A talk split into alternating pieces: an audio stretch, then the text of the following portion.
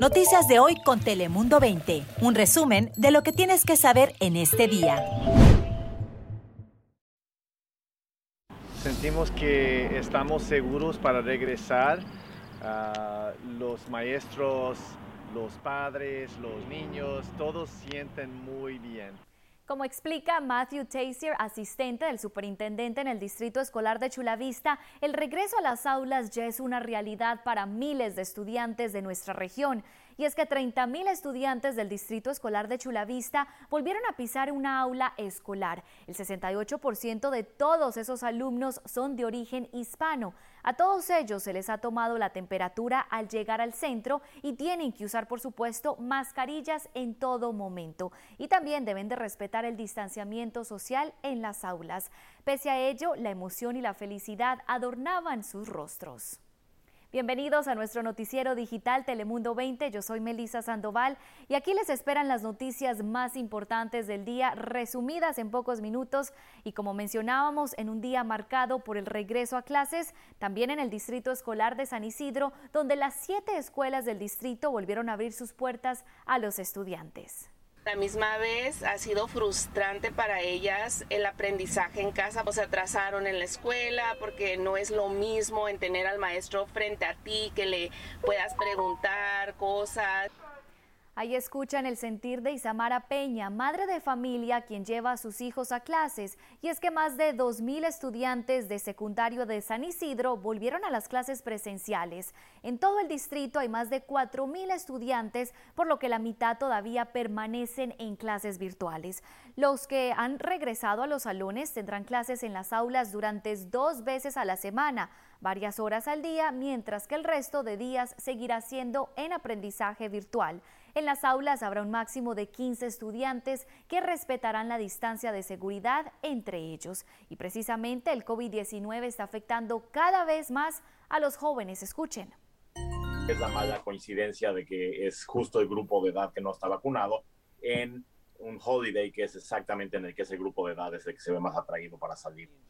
Escuchan al doctor Lepe hablando del incremento del número de jóvenes que están contrayendo el COVID-19 y cómo las vacaciones de Spring Break han sido parte de la razón de este hecho. Los jóvenes lideran ahora mismo las hospitalizaciones por el virus en todo el país, a pesar de los avances en los planes de vacunación. En San Diego, según información, las autoridades del condado, algo más del 24% de los residentes mayores de 16 años se han vacunado por completo.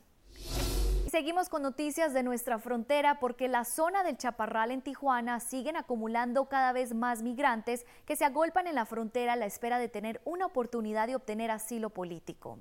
Problema no es el campamento y el problema no somos nosotros, el problema es que no se está respetando el derecho al asilo.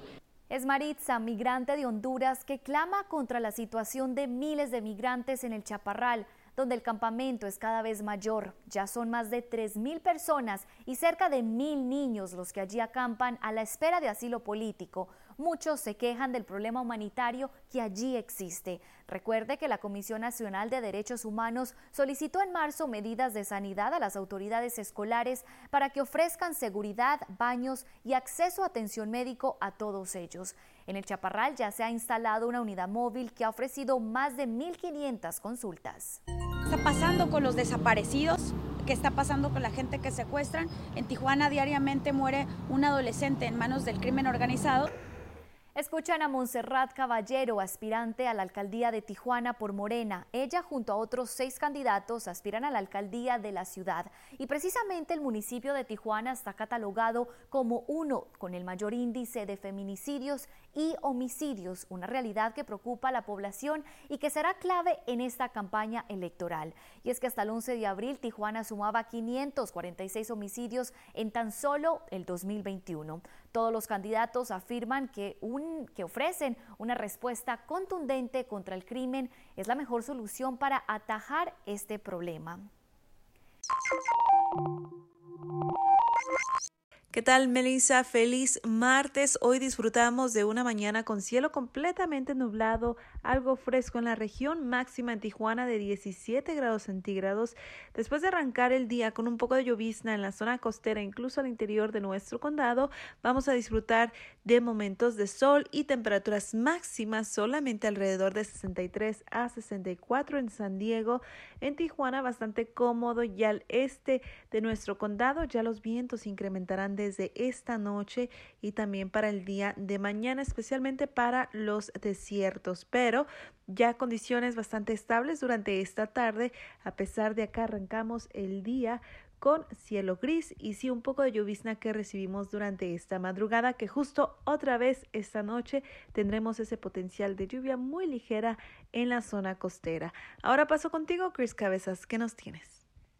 ¿Qué tal? ¿Cómo están? Esperemos que súper bien. Continuamos con más noticias y escuchen esto, porque una mujer murió luego de ser atropellada en el área de Kearney Mesa. El lugar del accidente fue la intersección Mesa Boulevard y la avenida Overland.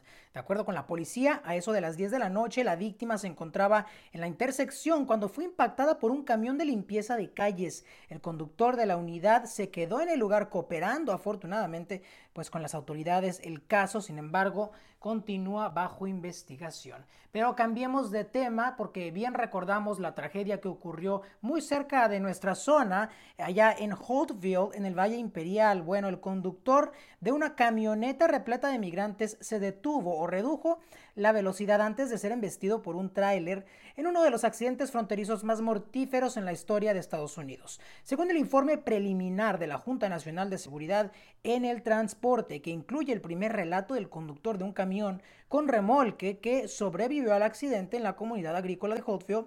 Tras el accidente, 13 de las 25 personas dentro de la camioneta Expedition, incluido el conductor, perdieron la vida. La camioneta tenía una señal de alto, mientras que el camión con remolque no la tenía, y ambos ah, caminos tenían un límite de velocidad de 55 millas por hora. Así que evidentemente continúan las investigaciones en este caso también y esperemos que haya justicia pues para las víctimas que fallecieron en el accidente. Yo soy Cris Cabezas, pero no se despeguen, tenemos más información. Gracias, Cris. Y acabamos con una noticia para aquellos que vayan a recibir visitas o si planea venir a San Diego. La plataforma de Airbnb prohíbe las estancias de una sola noche en San Diego durante el fin de semana del 4 de julio. El objetivo es evitar fiestas clandestinas en los alojamientos. Las personas que no tengan un historial de opiniones positivos no podrán hacer una reserva para casas enteras por una noche durante el fin de semana festivo. Esta medida se une a varias iniciativas impulsadas por Airbnb para priorizar la seguridad de la población aquí en San Diego. Hasta aquí llegamos con esta edición de Noticias de hoy. Ya sabe, cada día si quiere estar informado con lo más importante que ha ocurrido en la región y en todo el mundo, este es su lugar. Lo esperamos. Muchísimas gracias. Noticias de hoy con Telemundo 20. Suscríbete para recibir alertas y actualizaciones cada día.